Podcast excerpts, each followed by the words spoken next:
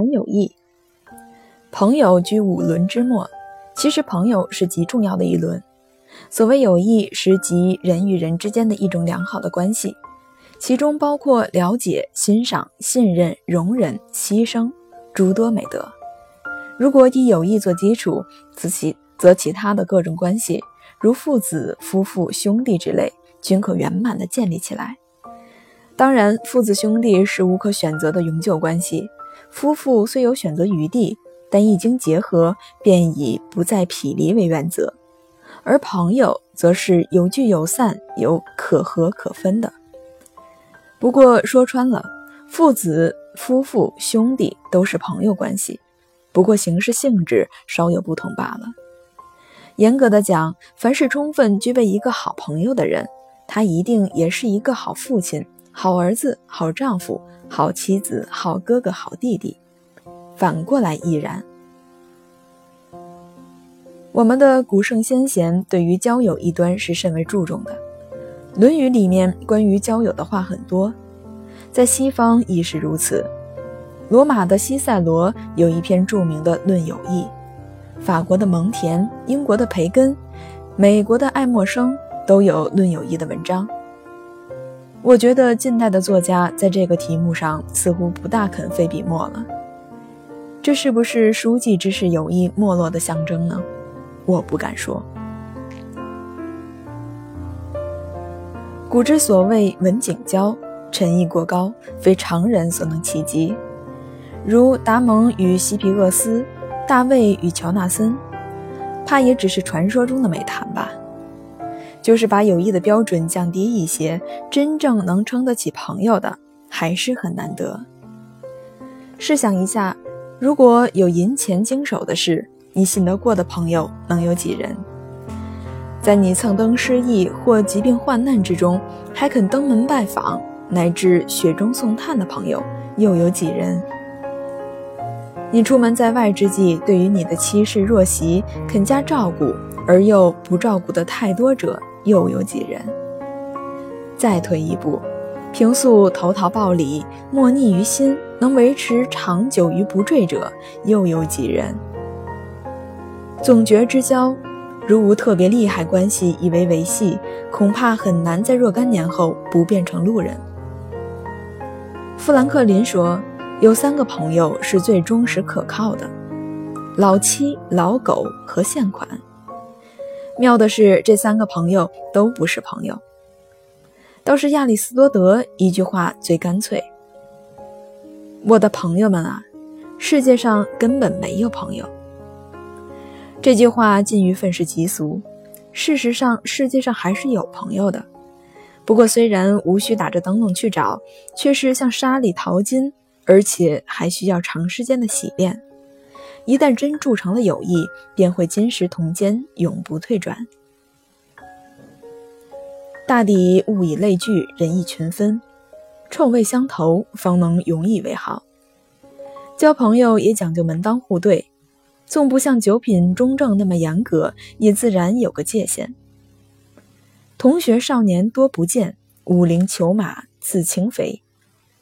于自轻肥之余，还能对着往日的旧游，而不把眼睛移到眉毛上边去吗？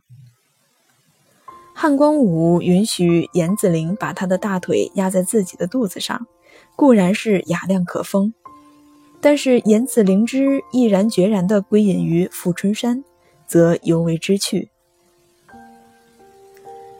朱洪武写信给他的一位朋友说：“朱元璋做了皇帝，朱元璋还是朱元璋。”话自管说得很漂亮。看看他后来之诸路功臣，也就不免令人心悸。人的身心构造原是一样的，但是一入幻途，可能发生突变。孔子说：“无友不如己者。”我想，一来只是指品学而言，二来只是说不要结交比自己坏的，并没有说一定要我们去高攀。友谊需要两造。假如双方都想结交比自己好的，那就永远交不起来。好像是王尔德说过，一个男人与一个女人之间是不可能有友谊存在的。就一般而论，这话是对的，因为如有深厚的友谊，那友谊容易变质；如果不是心心相印，那又算不得是友谊。过犹不及，那分际是很难把握的。忘年交倒是可能的。祢衡年末，祢衡年为二十，孔融已年五十，便相交友，这样的例子史不绝书。但似乎以同性为限，并且以我所知，忘年交之形成，固有赖于兴趣之相近与互相之气少。但年长的一方面，多少需要保持一点童心；年幼的一方面，多少需要显着几分老成。老气横秋，则令人望而生畏；轻薄喧挑，则使人避之若魅。单身的人容易交朋友。因为他的情感无所寄托，漂泊流离之中，最需要一个一清激素的对象。可是等他的，可是等他有红袖添香、稚子后门的时候，心境就不同了。君子之交淡若水，因为淡，所以不腻，才能持久。与朋友交，久而静之，静就是保持距离。也就是防止过分的亲昵。不过，瞎而敬之是很难的。最要注意的是，友谊不可透支，总要保持几保留几分。马克吐温说：“神圣的友谊之情，其性质是如此的甜蜜、稳定、忠实、持久，可以终身不渝。如果不开口向你借钱，这真是盖乎言之。”朋友本有通财之意，但这是何等微妙的一件事！世界上最难忘的事是借出去的钱，一般认为最倒霉的事又莫过于还钱。一牵扯到钱，恩怨便很难清算得清楚。多少成长中的友谊都被这阿堵物所戕害。规劝乃是朋友中间应有之义，但是谈何容易？名利场中沆瀣一气，自己都难以明辨是非，哪有余力规劝别人？而在对方则又良药苦口，忠言逆耳，谁又愿意别人批他的逆鳞？规劝不可当着第三者的面前进行，以免伤他的颜面；不可在他情绪不宁的时候行之，以免逢彼之怒。孔子说：“忠告而善道者，不可则。”孔子说：“忠告而善道之，不可则止。”我总以为规劝善规过是有益的消极的作用。友谊之乐是积极的，只有神仙和野兽才喜欢孤独，人是要朋友的。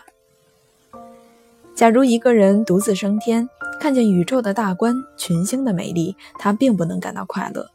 他必要找到一个人，向他诉说他所见的奇景，他才能快乐。共享快乐，比共受患难，应该是更正常的友谊中的趣味。